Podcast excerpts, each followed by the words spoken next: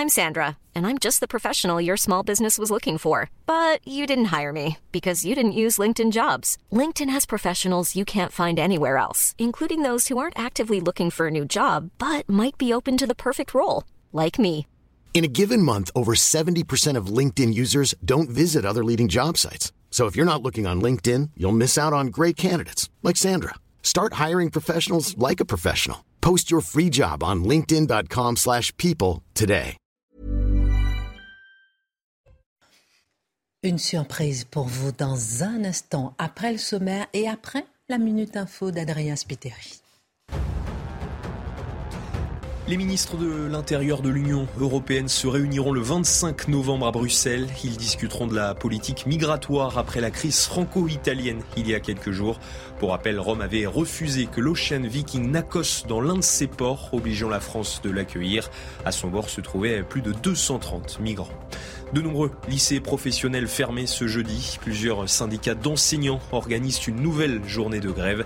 Ils exigent le retrait d'un projet de réforme du gouvernement. Ils prévoient notamment l'augmentation du temps de stage d'au moins 50%, ce qui réduirait les heures d'enseignement général. Et puis en Ukraine, l'accord sur les céréales a été reconduit pour l'hiver, levant les inquiétudes sur une possible crise alimentaire mondiale. Trois des parties impliquées dans cet accord, la Turquie, l'Ukraine et les Nations Unies, confirment ce matin la poursuite de cette entente. Au sommaire ce soir, vous venez d'allumer votre télévision, vous cherchez à vous informer, vous choisissez l'information qui lutte contre la désinformation sans doute. France Télévisions a tenu à annoncer hier que l'ensemble de ses antennes allaient se mobiliser contre la désinformation. En quoi annoncer, lutter contre la désinformation est une preuve d'intégrité journalistique?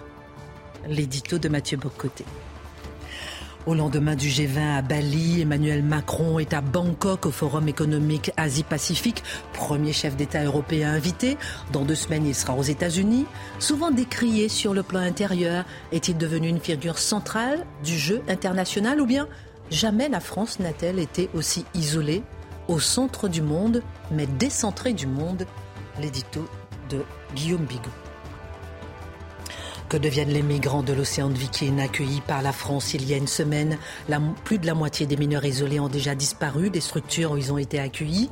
Quatre migrants avaient déjà été libérés hier pour vice de procédure. D'autres sont accueillis à Gien dans des studios équipés, repas offerts, vue sur mer, associations qui les entourent. La France a gardé tout son sens de l'accueil. Et c'est bien ce qui attire les migrants. Le décryptage de Charlotte Dornelas. À l'heure où Emmanuel Macron, on en parlera, euh, dans un instant parcourt le monde, à l'heure où la France perd toute son aura aux yeux du monde, on se souviendra de l'inauguration du canal de Suez. C'était le 17 novembre 1869. Souvenez-vous, oui, des bienfaits de la présence française dans le monde. Marc Menon raconte.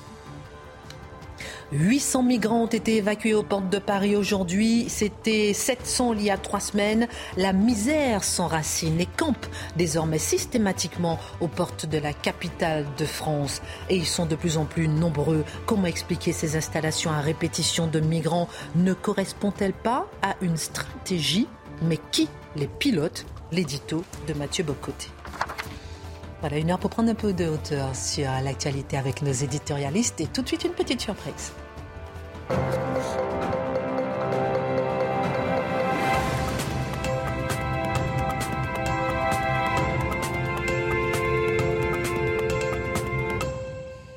Bonsoir à tous, je vous vois déjà venir. Non, c'est pas Eric Zemmour qui est là ce soir. Il sera, il sera samedi à 20h avec Mathieu. Il nous l'a piqué. On vous a vu venir, hein, vous. Comment allez-vous? Très bien. En forme Je suis ce sale petit voleur. Vous avez piqué Zemmour, samedi 20h. Mais ce soir, c'est le concept du OD. C'est la journée du OD. C'est une journée où une collectivité, une entreprise, une association accueille le temps d'une journée quelqu'un porteur d'un handicap. Nous avons choisi Inès. Inès est là avec nous. Tu peux venir, ma beauté, viens. On va vous la présenter. Inès a 24 ans. Elle est, viens ma jolie. Alors attention, elle est coquine. Elle n'a pas l'air comme ça, mais viens, viens. Tu peux venir, tu peux venir, ma jolie. Viens, ne sois pas timide. En plus, on a répété juste avant le générique. Comment tu t'appelleras euh, Non, on a déjà dit qu'elle s'appelle Inès, on a déjà dit qu'elle a 24 ans. Est-ce que tu es contente d'être là? Je suis très contente et très heureuse. Elle a passé l'après-midi avec nous au bureau, elle a vu comment Marc Menon travaille, elle a cru que c'était mon mari. Bravo Elle rêve de devenir journaliste et c'est la raison pour laquelle tout CNews, tout Canal+, tout le groupe est à ta disposition pour t'aider sur ta voie si tu es intéressé. Pas les chroniqueurs. Hein. On va pas lui laisser notre place non plus. Voleuse. Tu es content C'est un coquin.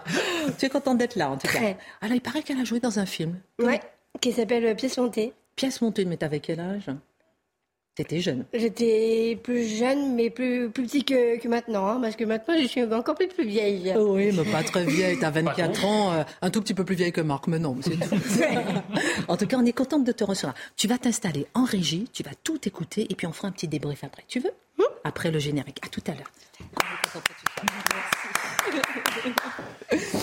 Merci ma belle Inès. Il y a Maya qui l'accompagne aussi. Merci beaucoup euh, d'être là. Alors, le débat du jour, dans un instant, la deuxième partie de l'émission, doit-on interdire les crèches à Noël?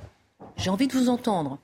On a envie de savoir ce qui s'est passé à la mairie de Beaucaire, dans le sud, où le Conseil d'État a autorisé l'interdiction de la crèche. J'ai failli emmener une crèche euh, pour savoir autoriser ce que ça l'interdiction, c'est pas mal. Mais c'est ça, mais c'est complètement ça. Mais bien sûr. C'est ça, c'est juste assez euh, euh, stupéfiant. Alors, allez, c'est parti. France Télévisions, mon cher Mathieu, a annoncé hier que l'ensemble de ses antennes allaient se mobiliser dans un travail actif contre la désinformation. Il s'agira pour le service public de veiller à la qualité de l'information pour améliorer le débat collectif. Que doit-on comprendre? A-t-on des services d'information euh, qualifiés et d'autres qui ne le sont pas? En quoi annoncer lutter contre la désinformation est une preuve d'intégrité journalistique? On comprend donc que du point de vue du service public, il y a les gardiens de la vérité qui vont monitorer, comme on dit aujourd'hui, les autres médias qui pourraient verser, eux, dans la désinformation, ce qui n'arriverait jamais, évidemment, au service public. Mais c'est une bonne volonté, quand même. ah ben, la bonne volonté, il n'y a que ça sur Terre. Mais, euh, alors, nous allons, nous allons chercher à voir, décrypter ce qui se cache derrière ça. Alors, portrait d'ensemble, portrait d'ensemble, euh, les, la lutte contre les fake news, contre la désinformation, s'inscrit dans un contexte qui est celui du milieu des années 2010. Au milieu des années 2010, deux événements arrivent et viennent troubler fondamentalement une bonne partie des élites et de la médiacratie occidentale. Qu'est-ce que c'est? La victoire, la première de Donald Trump, donc en 2016, euh, et euh, ensuite il y a la défaite évidemment en 2020, et il y a le, le Brexit, qui est en 2015. Voilà deux événements qui sont accueillis sur le mode du traumatisme par une bonne partie de la médiacratie, du régime, qui se dit si les gens avaient été bien informés, ils n'auraient pas voté ainsi. S'ils ont voté ainsi, c'est parce qu'il y a de la désinformation dans l'air, notamment liée, nous dit-on, aux réseaux sociaux qui proposeraient une information anarchique ou alors des fake news, ou alors une lecture du monde biaisée, ou alors qui propose, qui donnerait de l'importance à des événements qui ne devraient pas en avoir. Et tout ça exige une reprise en main sur l'information, sur le récit public, pour euh, restaurer une information qui conduira les gens à bien voter, ou à tout le moins à ne plus mal voter. Dans le même esprit, dans l'émergence des médias sociaux, on a entendu, et c'est, euh, euh, Emmanuel Macron en son temps, en 2017, dans son premier mandat, son premier quinquennat, se demande est-ce qu'on doit faire une loi sur les fake news. Donc, il y aurait des lois, des nouvelles estampillées par les autorités officielles qui diraient bonne nouvelle, nouvelle pas bonne, nouvelle autorisée, nouvelle pas autorisée. Donc là, il y avait l'idée d'une forme de récit médiatique politiquement certifié.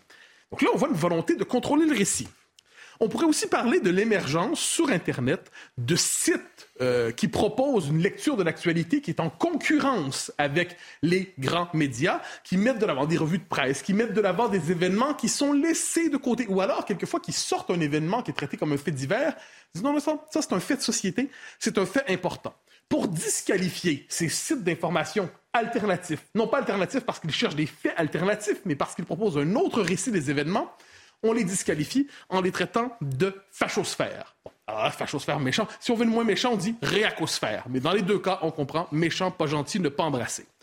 Euh, dans le même esprit, on peut se demander qu'est-ce que le système appelle la désinformation. Eh j'affirmerais quant à moi que la désinformation, du point de vue du système, c'est un récit médiatique qui ne raconte pas exactement ce que le système voudrait qu'on raconte à son sujet, autrement dit qu'on ne chante pas ses louanges.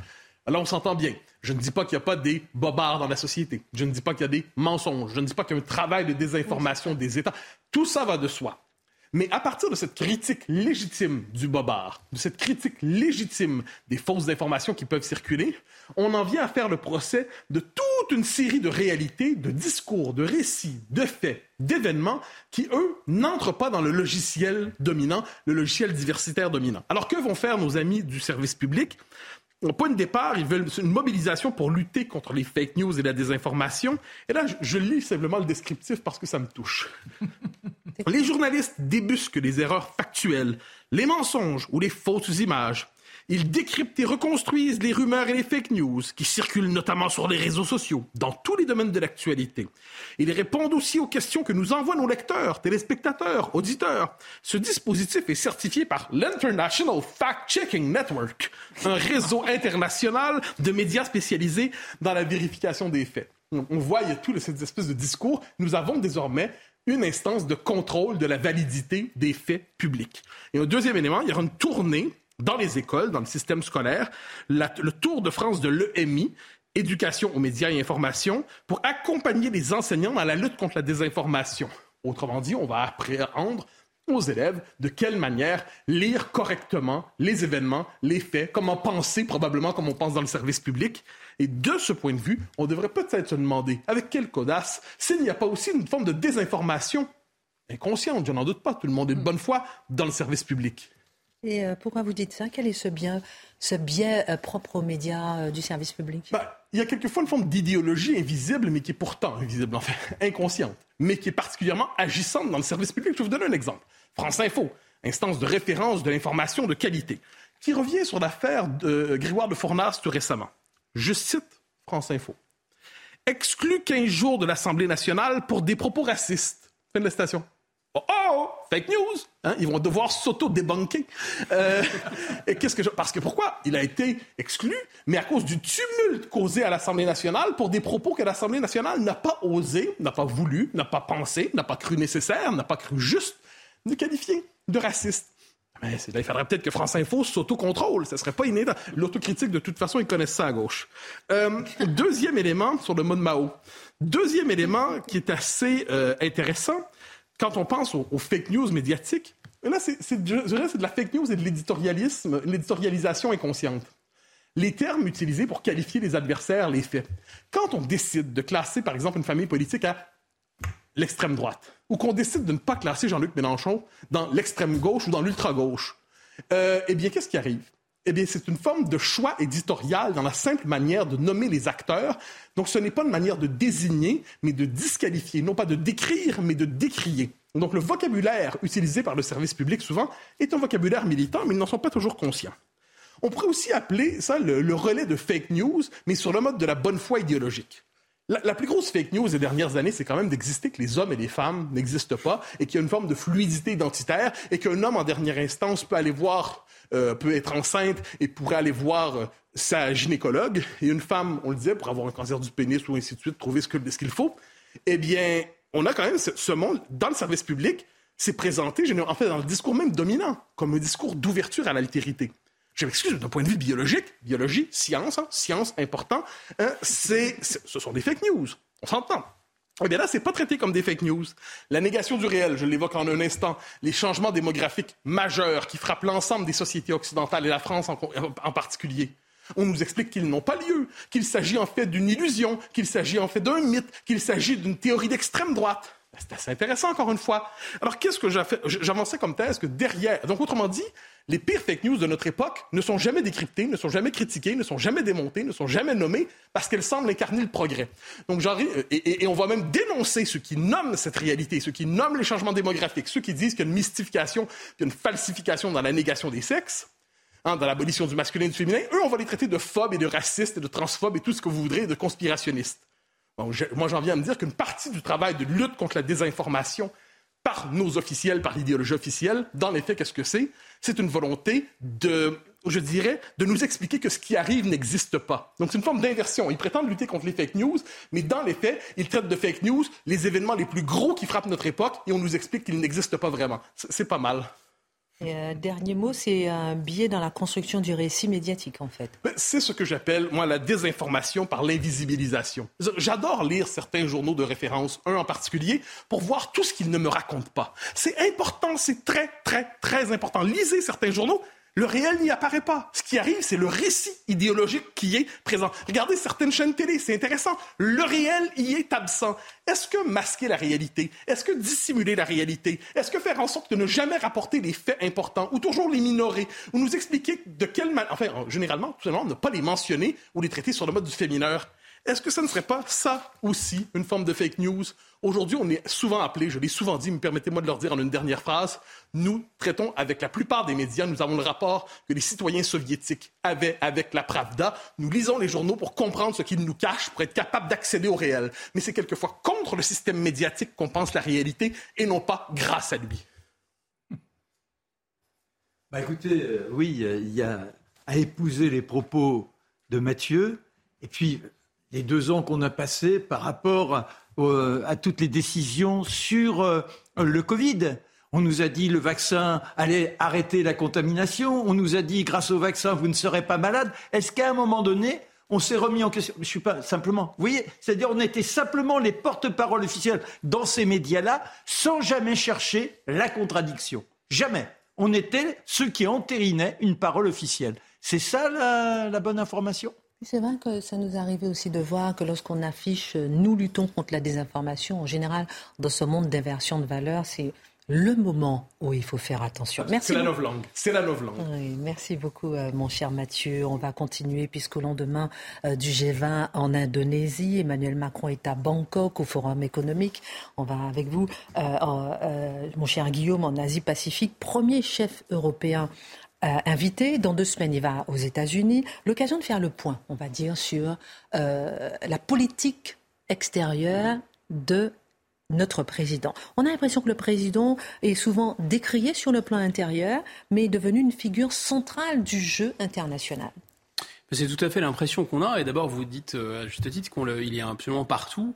Il était à New York à l'Assemblée générale des Nations Unies. Ensuite, il était allé rendre visite au pape à Rome puis il est allé à Bali au G20. À présent, à l'heure qu'il est, il est à Bangkok au Forum de l'Asie-Pacifique et il va s'envoler samedi, je crois, pour Djerba, euh, le sommet de la francophonie, et encore après euh, aux États-Unis. Donc on a un peu du mal à le suivre. Il est même sur Twitter où il tweet depuis le compte de l'Elysée dans toutes les langues. Alors il, il, tweet en indonésien, il tweet en turc. Enfin bon, c'est très, très, très instructif. C'est bien, euh, c'est bien. Et c'est mise en, mise en abîme de son multilatéralisme, sans doute. Ensuite, si on écoute sa conférence de presse que j'ai fait, euh, on est d'abord frappé par euh, beaucoup, beaucoup d'humilité de sa part, puisqu'il juge euh, que sa participation au G20 a permis au monde d'éviter de se fracturer. Bon, rien que ça. aussi, peut-être, de permettre, de faciliter que les, céréales sortent de la mer Noire pour éviter la famine. Il a aussi appuyé de son autorité, dit-il, les grands émergents. ce qu'il appelle les grands émergents, cette espèce de vocabulaire techno euh, business, c'est euh, la Chine et l'Inde. Il appelle ça les grands émergents. Donc les grands émergents, ils ont émergé depuis longtemps, mais c'est pas grave, euh, favorisent leur transition énergétique.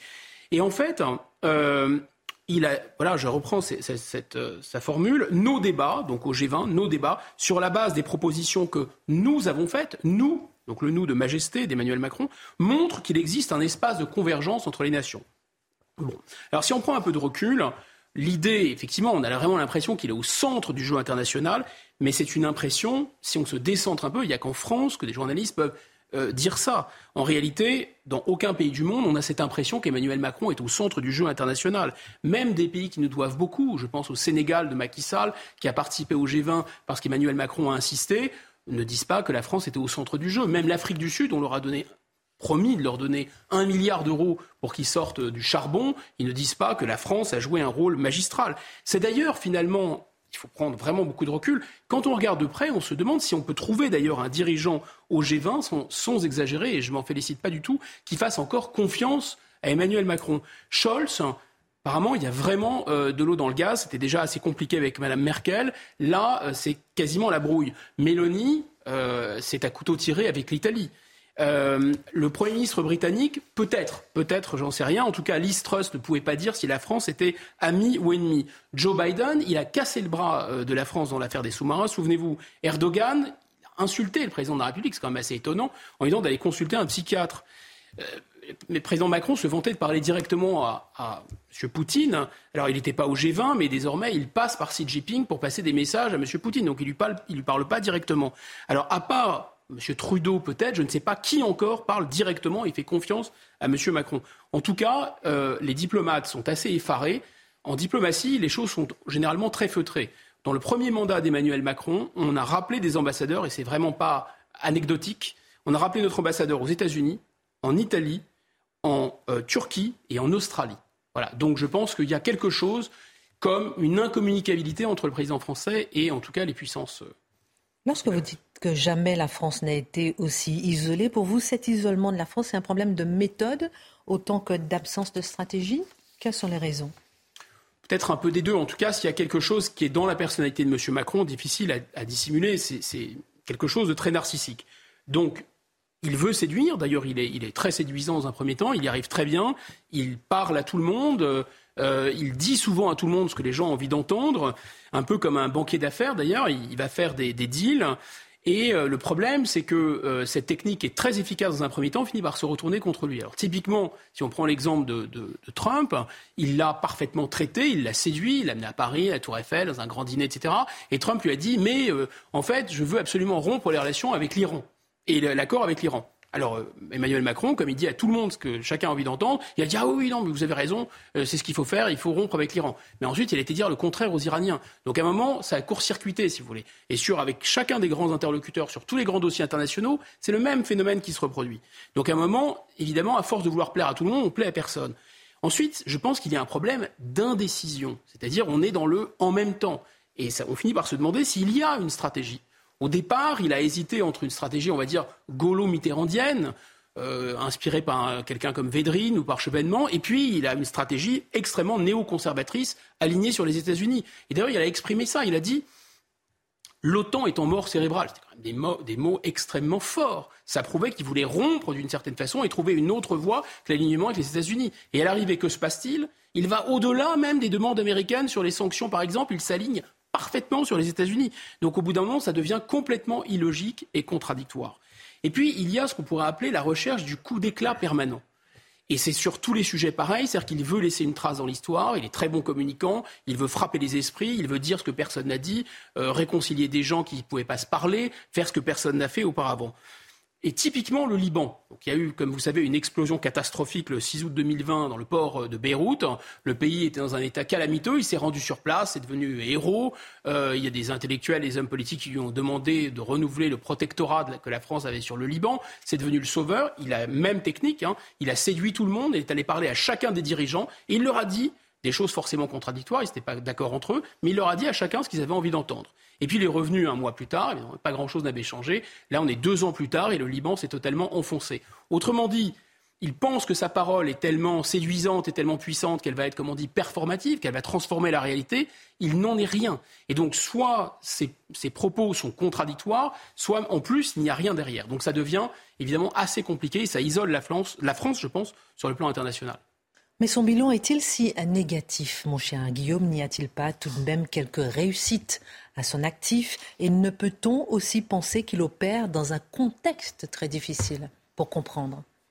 Oui, soyons justes, il y a, bien sûr des réussites. Euh, l'homme n'est pas, pas sans talent, mais quand on regarde de près les quelques réussites objectives qu'on doit souligner, par exemple les ventes d'armes, on se rend compte que c'est quand même M. Le Drian qui a vendu toutes ces armes, qu'il commençait déjà à les vendre à l'époque de Hollande et qu'il a juste continué. Ensuite, il y a les dépenses d'armement. Il a haussé le budget de, l'armée. Enfin, après avoir euh, vidé M. De Villiers, le chef d'état-major, qui avait justement demandé à ce qu'on le fasse. Enfin bon, l'essentiel, c'est de l'avoir fait. Alors, effectivement, il a tout à fait résisté, Emmanuel Macron et la France avec lui, à Erdogan en Méditerranée qui menaçait la Grèce, mais d'un autre côté, il a aussi, il faut dire, euh, euh, laissé tomber l'Arménie. Enfin, il a attiré beaucoup d'investissements en France, c'est vrai, même s'il y aurait beaucoup de choses à dire sur un peu la vente à la découpe du patrimoine industriel et technologique français. Grosso modo, si on se place vraiment, on essaie d'être honnête sur le. J'ai interrogé beaucoup de diplomates, y compris des, gens en poste aujourd'hui, d'éminentes responsabilités. Le bilan, il est globalement catastrophique. Enfin, c'est ce qu'ils disent. D'abord, euh, prenons cet exemple. 58 euh, morts plus tard, le Mali euh, nous a mis à la porte pour nous remplacer par la Russie. en Afrique, il a humilié beaucoup de gens, il a fait des allers-retours de 24 heures, il a dit à des présidents en exercice d'aller réparer la clim. En Algérie, tout ça pour ça. Il a fait un bras de fer, par exemple, prendre que cet exemple, sur les visas pour finalement euh, ensuite tout céder, tout lâcher. Il a fait la même chose avec le Maroc, il a fait la même chose avec la Tunisie. Sur le couple franco-allemand, ben, ça marche tellement bien qu'on n'en parle plus. Sur l'Europe de la défense autonome, autonome, je souligne, il fallait voir du côté du Pentagone ce qu'il en est. On aura une certaine charité chrétienne inspirée par Charlotte pour ne pas parler de cette technique absolument affligeante d'emprunter de l'argent via l'Union européenne, c'est-à-dire d'emprunter un pour gager, donc se porter responsable de deux, en donnant deux fois plus d'argent aux autres. Enfin, c'est totalement fou. Alors il est bon ton, vous avez raison, de dire que le contexte était difficile. Moi, je ne pense pas. Quand il est arrivé, d'abord, les astres étaient assez alignés. Euh, Trump avait isolé les États-Unis. Et puis aujourd'hui, dans la crise qu'on vit, c'est-à-dire la crise climatique et même la crise en Ukraine, on aurait vraiment besoin d'une énergie décarbonée. Ça tombe bien. La France avait son énergie nucléaire. Donc on aurait pu avoir une, diplomatie du nucléaire civil. Malheureusement, on a cassé l'outil nucléaire. Et je pense que dans les, réactions aux Nations Unies euh, contre les sanctions imposées par les États-Unis, on voit bien que les deux tiers de l'humanité ne veulent s'aligner ni sur les États-Unis ni sur la Russie. Donc la France aurait eu un boulevard. Malheureusement, c'est la Turquie qui a pris le, le job. Merci pour votre analyse, mon cher Guillaume. Dans un instant, doit-on interdire les crèches à Noël? On en parle, on marque une pause. Inès, 24 ans, atteinte de trisomie, est avec nous aujourd'hui puisque c'est le duodé. Elle est venue nous voir pendant la pub, on a bien rigolé. Elle est retournée en régie. On veut absolument passer un message de partage, de solidarité en cette journée et de courage à toutes les mamans et tous les papas qui sont en difficulté avec leurs enfants, qui sont parfois atteints d'un handicap plus ou moins sévère. La Minute Info, Adrien Spiteri. Nouvelle ristourne sur le carburant arrive prochainement en France. Elle devrait concerner les gros rouleurs et les Français les plus modestes qui utilisent leur voiture pour aller travailler. Olivier Véran s'est exprimé sur le sujet ce matin. Le porte-parole du gouvernement assure que le dispositif sera simple et présenté avant la fin de l'année. Un accident de la route tourne au drame à Paris. Une personne circulant sur une trottinette électrique est entrée en collision avec une camionnette ce jeudi. Elle est décédée des suites de ses blessures. L'an dernier, 22 utilisateurs de trottinettes sont morts sur le territoire contre 10 en 2019 et 7 en 2020. Et puis trois suspects en fuite condamnés à la perpétuité aux Pays-Bas.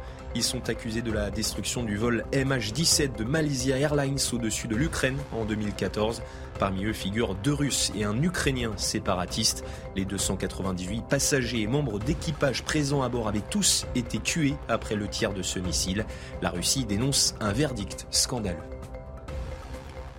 Dans un instant, on parlera avec le tour de table. En fait, la question sera doit-on interdire les crèches à Noël? Est-ce que la crèche est encore un symbole religieux? On se posera la question, euh, puisque à la mairie de Beaucaire, dans le sud, le Conseil d'État a validé l'autorisation de l'interdiction de la crèche. On n'y comprend plus rien. Sommes-nous encore dans une civilisation chrétienne ou pas? On en parle dans un instant. Voilà quelques jours que l'océan Viking a débarqué des migrants clandestins à Toulon et quelle est aujourd'hui, Charlotte, la situation de ces 234 personnes accueillies sur le sol français? Parce qu'il y a quand même pas mal de rebondissements. Oui, il y a beaucoup de rebondissements en effet.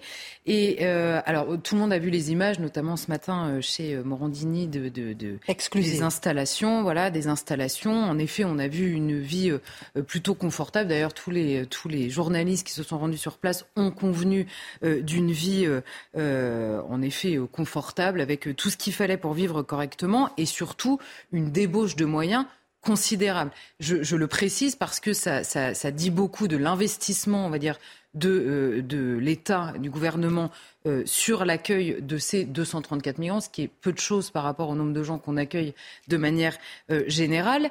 Et la débauche de moyens est immense. Ce sont des traducteurs, du personnel de justice pour instruire les, dossiers, pardon, les personnels de l'OFPRA. Vous avez des, forces de l'ordre pour euh, surveiller les gens qui n'ont pas le droit de sortir de cette zone d'attente. Vous avez l'aide sociale à l'enfance qui a récupéré les mineurs. Vous avez énormément de gens et cette, euh, donc une attention toute particulière. Donc ce, comment dire, ces 234 personnes nous permettent de voir un petit peu à la loupe notre puissance ou impuissance sur la question migratoire. Or, on va commencer par le début, puisqu'on nous a beaucoup parlé depuis le début des 44 mineurs qui sont sur ce bateau. En fait, il y en a 10 de plus, mais qui sont accompagnés de leurs parents.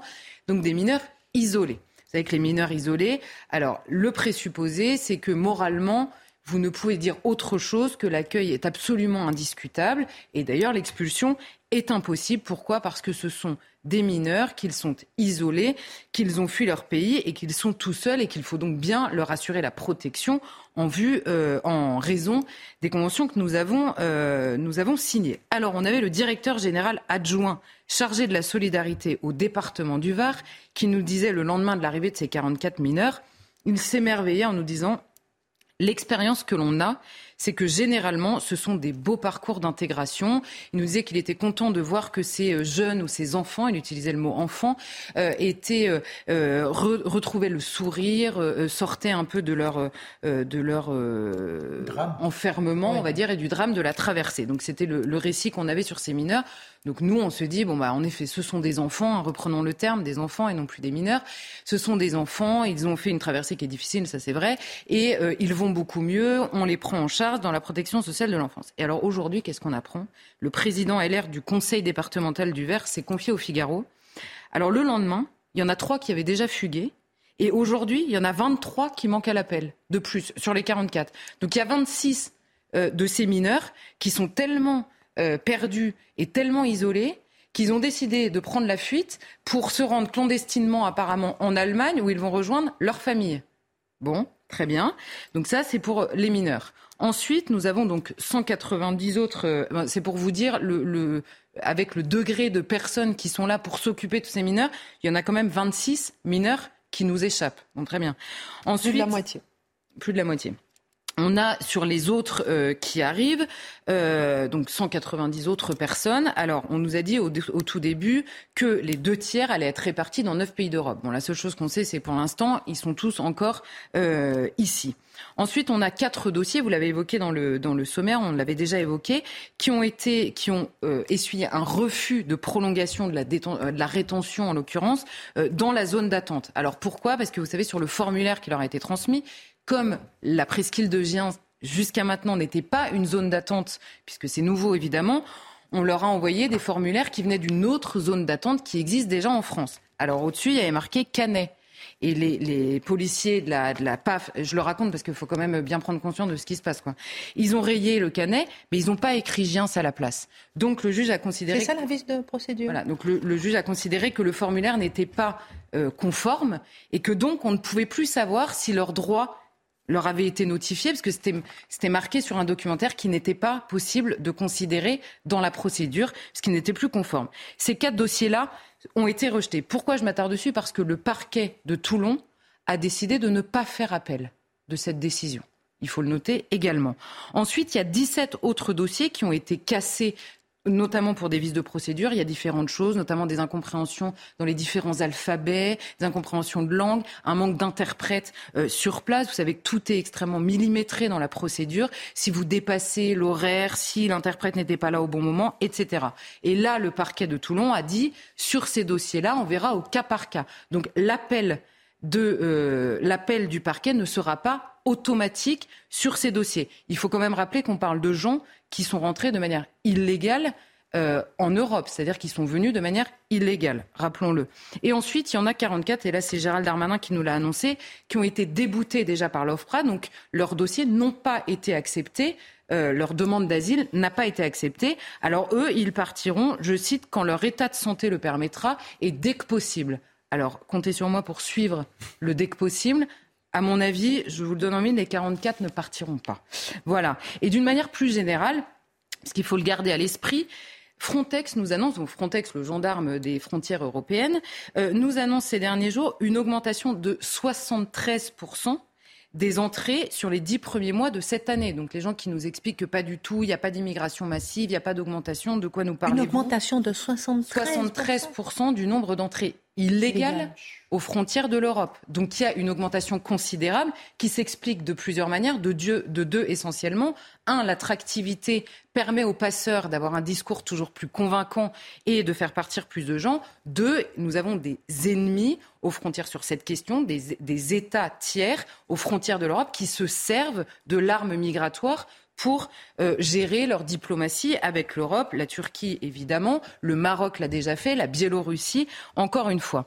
Nous sommes donc dépassés sur 234 personnes alors qu'il y a une augmentation considérable aux frontières de l'Europe, il faut le dire. Et alors, euh, un, chiffre de l'African Youth Survey 2022, donc euh, des enquêtes qui sont faites en Afrique tous les ans, 52% des Africains de 18 à 24 ans souhaitent émigrer.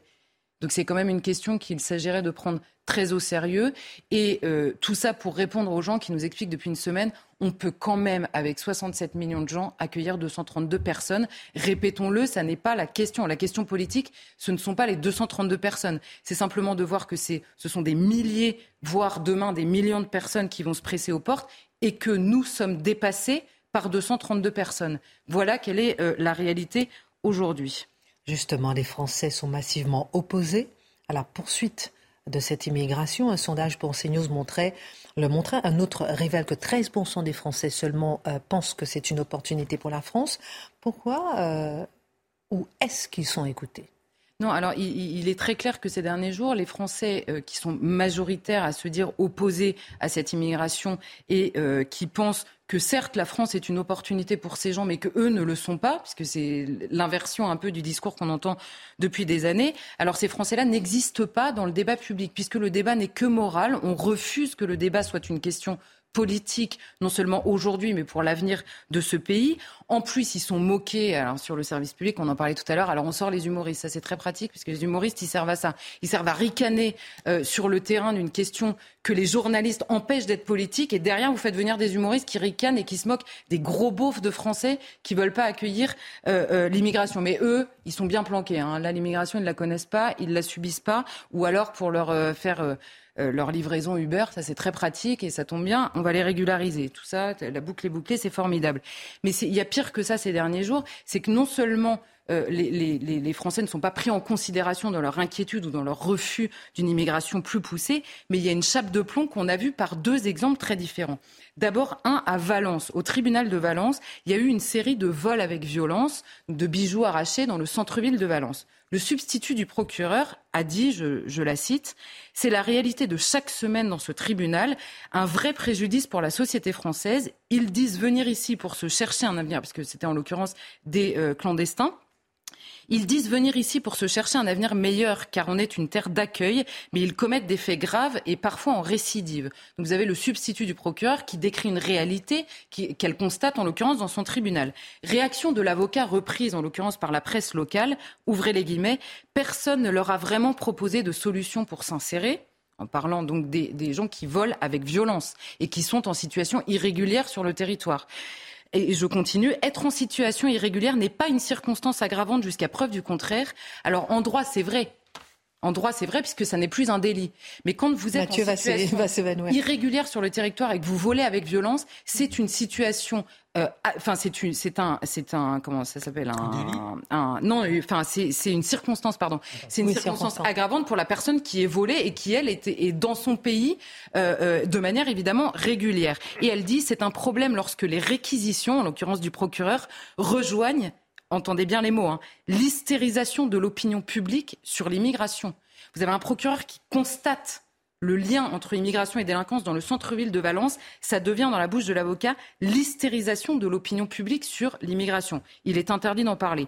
Deuxième exemple, euh, qui, qui, me semble même plus grave encore, vous avez un avocat à Nantes qui, non pas en sa qualité d'avocat, mais de citoyen français et de, je le cite, nantais de souche, signe une tribune, en l'occurrence dans Valeurs Actuelles, en, déplorant l'état de la ville, notamment sous le poids de l'immigration irrégulière.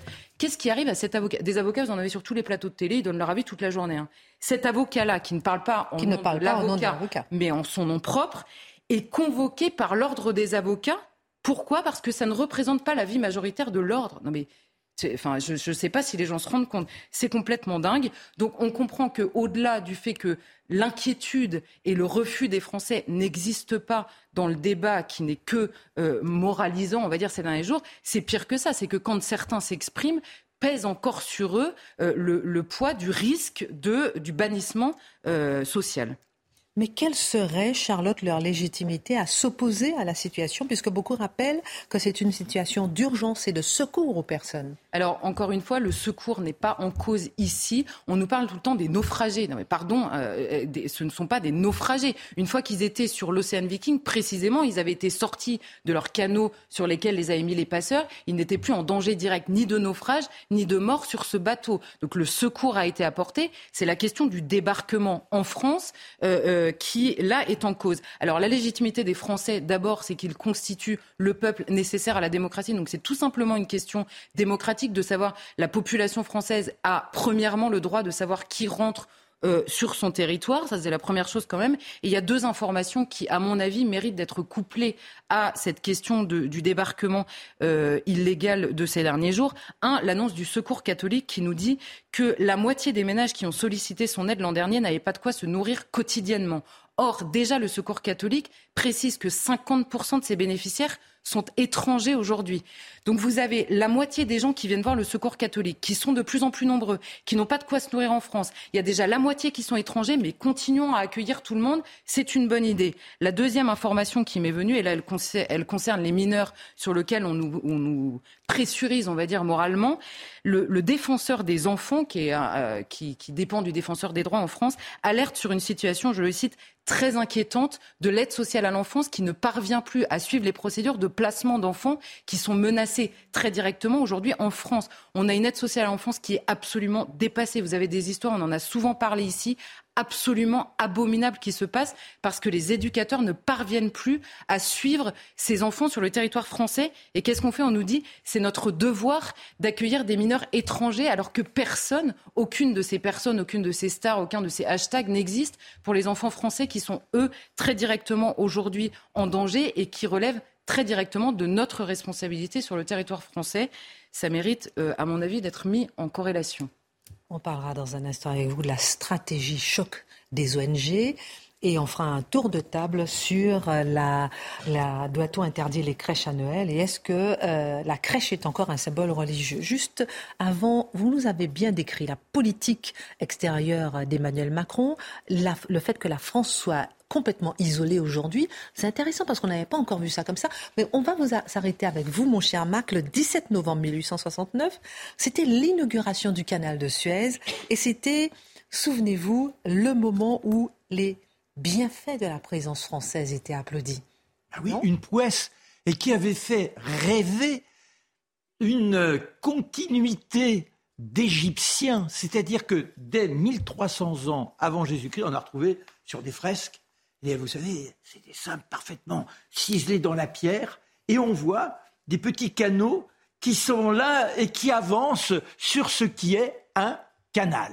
Hmm. Ce sont les embryons de la première tentative de relier le Nil à la mer Rouge. Et ça va se multiplier. On a d'autres traces 600 ans plus tard. Je vais vous passer les détails. Il y a de nombreuses étapes. Mais à chaque fois, comme on n'a pas le matériel pour véritablement réussir, bien que c'est d'ailleurs le paradoxe, d'un côté, ces pyramides extraordinaires, mais maîtriser l'eau. Donc voilà le, le, principe du canal de Suez pour donner à tout à chacun l'idée, on est en plein désert. N'oubliez pas, en plein, plein euh, désert.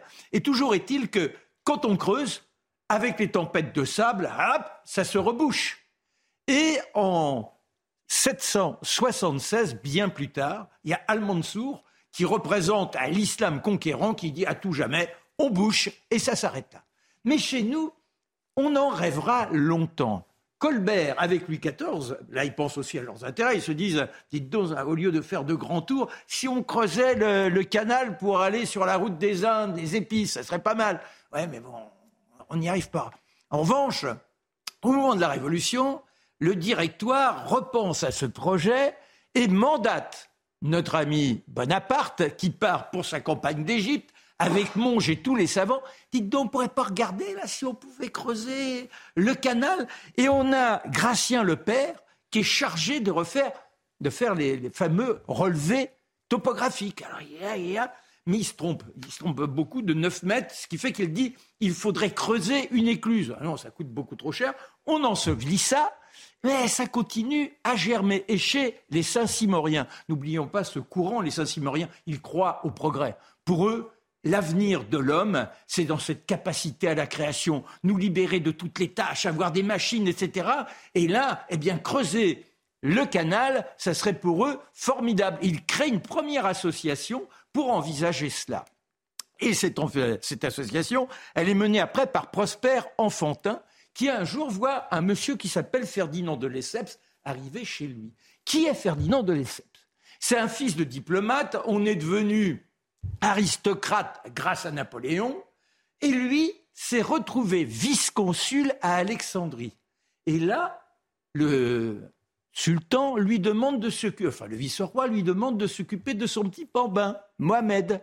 Et Mohamed sera plus tard le successeur de son père. Et il demande à Ferdinand de Lesseps, en qui il a énormément confiance, de venir et d'envisager de nouveau la construction de ce canal à la demande des Égyptiens avec nos moyens. Et d'ailleurs, dans le contrat, c'est pas pour nous les bénéfices. Lui-même, le vice-roi, aura plus de 15% de ce que le canal pourra générer. Et on est tellement inventif qu'on envisage déjà la navigation des bateaux à vapeur avec un, fond beaucoup plus profond. Alors, ah oui, il faut une manœuvre, une main-d'œuvre. Alors, la main-d'œuvre, c'est quoi? Bah, on demande aux paysans. Il y, a, un système de corvée tous les ans pour pouvoir permettre l'irrigation. Eh bien, on leur demande de creuser, de creuser. Bah, là, qu'ils creusent, qu'ils creusent, mais pour un canal, plus de 400 000 vont constamment être dans cette situation de bête de somme, sous le soleil, sous l'incandescence. Et puis, l'eau qui n'est pas bonne, et forcément, le choléra finit par en emporter plus de 100 000. Et là, les Anglais qui voient mal le projet parce que leurs intérêts, ça les contrarie, les Turcs, même chose, ils se disent qu'ils vont perdre une partie de leur pouvoir, on fait en sorte de stopper les travaux, mais Napoléon III intervient et remet tout le monde d'accord pour travailler. Là, on engage des Italiens, on engage des Grecs, on engage donc les euh, populations de la Méditerranée qui seront payés. Et surtout, on fait appel au progrès. Un progrès gigantesque avec des machines comme jamais on en avait vu. C'est la France dans sa splendeur conquérante. Et on finit par creuser ce canal qui est inauguré en ce 16 novembre. 17 novembre 1800. Voilà. Alors Eugénie est là, sur l'aigle, le bateau. Il y a 80 navires du monde entier qui attendent le moment où la cérémonie sera déclenché. Et, notez qu'il y a un hymne qui aurait dû retentir, car le vice-roi avait demandé à Verdi de célébrer, mais malheureusement ça a un peu tardé. Néanmoins, c'est pour. Écoutez cela. Pam, pam, pam, pam, pam, pam, pam. Eh bien, les grandes trompettes. Écouter. À chaque fois que vous entendrez Aïda, sachez que ce, cet opéra a été créé pour célébrer le canal de Suez. Malheureusement, on ne l'entendra qu'un an plus tard. Excellent. Merci beaucoup, mon cher Marc. Les choses ont changé depuis. Hein. La présence française dans le monde, on n'en parle plus. Petit débat avant la dernière partie avec vous, mon cher Mathieu. Euh, on a vu ce qui s'est passé euh, dans la mairie de Beaucaire, où le Conseil d'État a autorisé l'interdiction de la crèche. Alors c'est une question que je vais vous poser. Je commence par vous, Guillaume. Doit-on interdire les crèches à Noël? Est-ce que la crèche est encore un symbole religieux? Jusqu'à quand va-t-on déconstruire notre civilisation par la justice, pas avec une autorisation du Conseil d'État? Oui, c'est étonnant. C'est-à-dire que plus le christianisme recule, plus on se déchristianise et plus euh, certains attaquent le christianisme comme s'il était trop puissant. C'est-à-dire comme s'il y avait des amiches partout qui voulaient installer des crucifix. C'est ça qui est très étrange. C'est ce que Marx appelait donner une claque à sa grand-mère. C'est-à-dire que plus, plus le truc est faible et plus on va l'attaquer. C'est très bizarre. Bon, tout le monde sait bien que c'est pas l'hindouisme, c'est pas le shintoïsme, c'est pas euh, euh, qui menace la laïcité en France, et encore moins le christianisme. Ça, on a bien compris. Et donc, il y a un phénomène de déplacement qui est intéressant. C'est comme la laïcité est menacée par la religion dont on ne faut pas parler, faut pas parler. Voilà, on va attaquer le christianisme et lui mettre la tête sous l'eau. Et le, ce qui est très étrange, c'est que c'est soi-disant au nom de la laïcité, mais en réalité, c'est pas au nom de la laïcité ou de la neutralité. C'est pour mieux faire de la place à la nouvelle religion dont il ne faut pas, parler. Marc Menon. Alors, j'irai un peu dans ce sens-là, mais en défendant l'idée de laïcité. Mais en rappelant quand même Astin, il y a peu de temps, que s'est-il passé à Astin? Eh bien, on a baptisé une rue du nom de la femme du prophète. Là, le Conseil d'État, il n'est pas intervenu en disant, mais dites donc, il y a un signe religieux dans la rue. Non, là, au nom de l'islam. QFD. voilà. Mais en revanche, je trouve que c'est intéressant qu'effectivement, nous veillons pour être exemplaires, pour pouvoir faire en sorte que l'islam ne se développe pas au nom de je ne sais trop quelle tolérance, de dire, ben, nous, la laïcité, avec les catholiques, on l'a forcé on l'a forgé. Et les catholiques, eh bien oui, ils acceptent d'avoir leur crèche dans les églises et pas dans, un, dans une mairie qui est l'endroit de toutes les confessions. Mais attention. vous êtes en train de nous expliquer, mon cher Marc, que au nom de la laïcité, pour que tout le monde puisse respecter la laïcité, la, euh, les catholiques doivent déconstruire un peu la civilisation. Non, mais ils ont accepté. J'essaie de comprendre, oui. laïcité au oui, C'est ça. Mais, oui, mais Marc est en train de dire que... Je dis, je dis que les catholiques... Les catholiques doivent un peu se déshabiller. Non, mais ils l'ont fait. C'est là où ils sont remarquables. Mais en revanche, il n'est pas question d'enlever Saint-Michel. Il n'est pas enlevé... Il faut enlever la crèche à la mairie, pour vous. oui, parce que ça, c'est un symbole qui peut être interprété. Et c'est de montrer, regardez, nous, on exige demain que les femmes soient plus voilées dans les rues. On n'y a plus de prière de rue, il n'y a plus... Mais parce que nous, on le fait nous-mêmes par rapport à, notre empreinte chrétienne. D'abord Mathieu, ensuite, Mathieu, ensuite euh, Charlotte. Euh, Mathieu, selon vous en, euh, un mot, est-ce un symbole religieux? Oui. Est-ce seulement un symbole religieux? Non. Est-ce que c'est un problème? Non dans les deux cas. Est-ce qu'on doit enlever les crèches? Surtout pas. Est-ce qu'on doit rajouter? Pourquoi pas? Charlotte, votre regard. C'est toujours la même histoire. En gros, si euh, il n'est pas dans la tradition d'avoir une crèche dans la mairie, il n'est pas possible de la réinstaller aujourd'hui, etc. C'est, euh, à mon avis, de l'égalitarisme un peu absurde sur le terrain, enfin, genre complètement absurde sur le terrain euh, culturel. Je rappelle qu'on est dans un pays où à la mairie de Paris, alors c'était pas à Beaucaire, mais à la mairie de Paris, on a eu une soirée pour le Ramadan en nous expliquant que c'était culturel et non pas cultuelle. Et la crèche, elle, par contre, euh, ne serait euh, que culturelle et non pas culturelle. Mais dans ces cas-là, que tous ces gens aillent travailler le 25 décembre. Hein, je les regarde. Non, mais c'est ça, c'est-à-dire que Pâques, Noël, euh, mais, oui, mais il faudra. Nous avait déjà dit, souvenez-vous de cette phrase magnifique que je vous avais citée, je l'oublierai jamais de ma vie. Mhm. Et on peut mettre des crèches dans les mairies à condition de ne pas réinscrire Noël dans la tradition catholique. Que chacun médite cette phrase parce que là, c'est du On reviendra, Amen. On reviendra Sur, sur, ce sujet.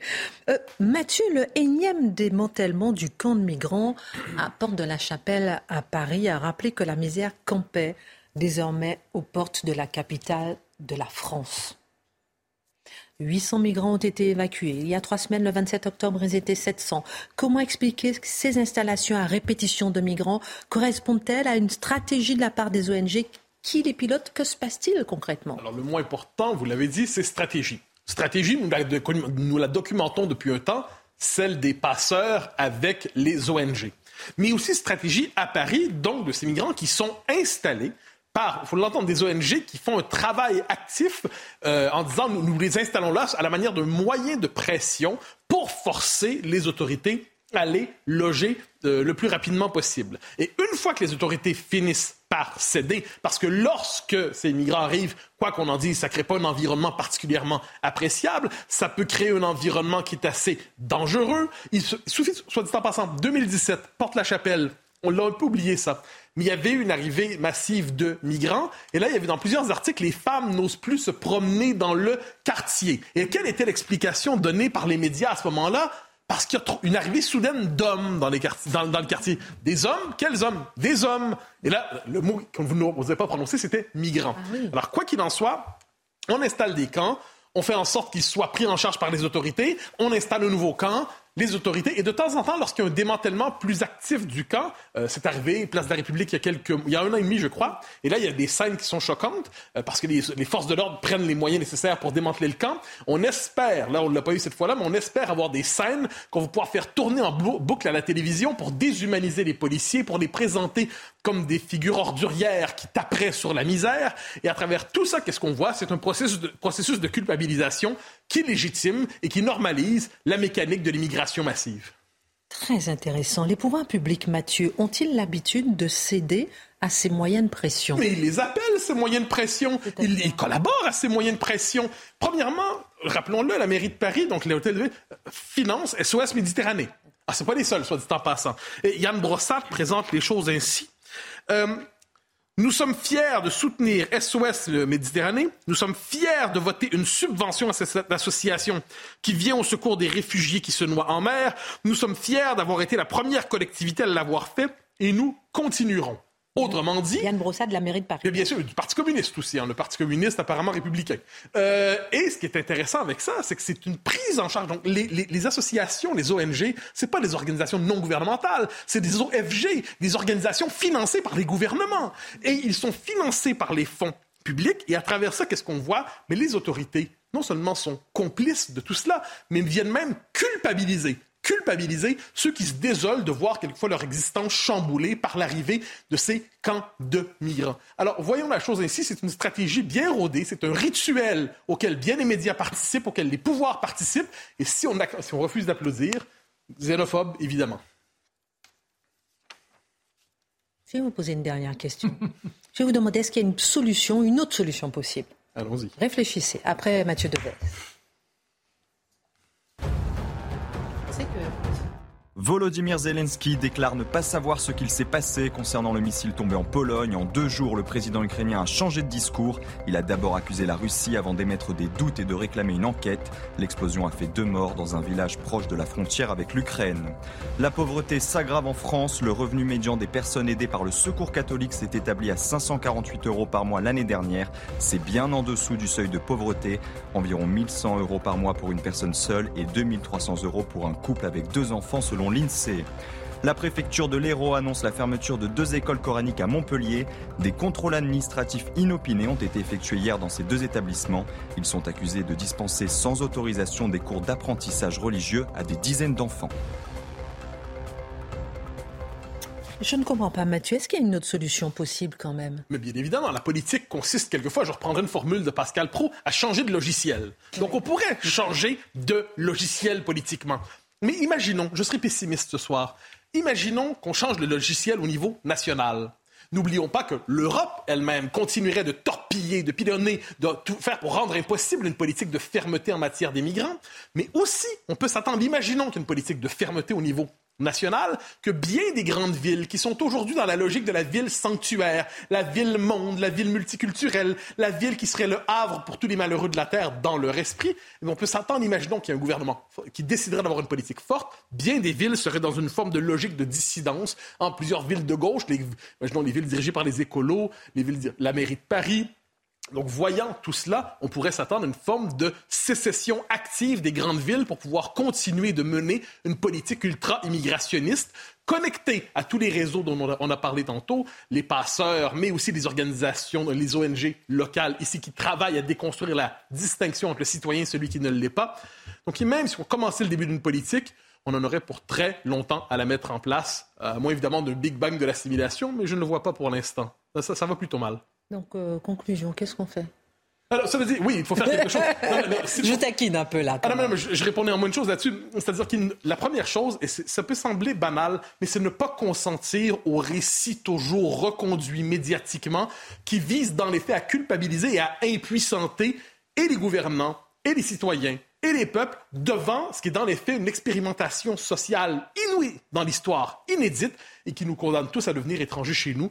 Et soit dit en passant, toujours avec une espèce de musique de violon qui accompagne tout ça, mais cette, euh, euh, cette, présence qu'on voit dans nos villes, elle s'accompagne, on le dit depuis un certain temps, de violence souvent, de tension, d'agression à répétition. On ne la réduira pas à ça, mais c'est présent. Quand on a ça à l'esprit, on pourrait demander de la fermeté, mais la fermeté, elle n'est bonne que pour les Français. Merci beaucoup pour votre regard. Mathieu, euh, Charlotte, Marc, Guillaume. Bisous à Inès qui est en régie, euh, qui a 24 ans, qui est une jeune trisomique et qui a passé la journée avec nous dans le cadre de Duo. Et on embrasse toutes les personnes atteintes de handicap aujourd'hui. Tout de suite, Pascal Pro. Retrouvez tous nos programmes et plus sur cnews.fr.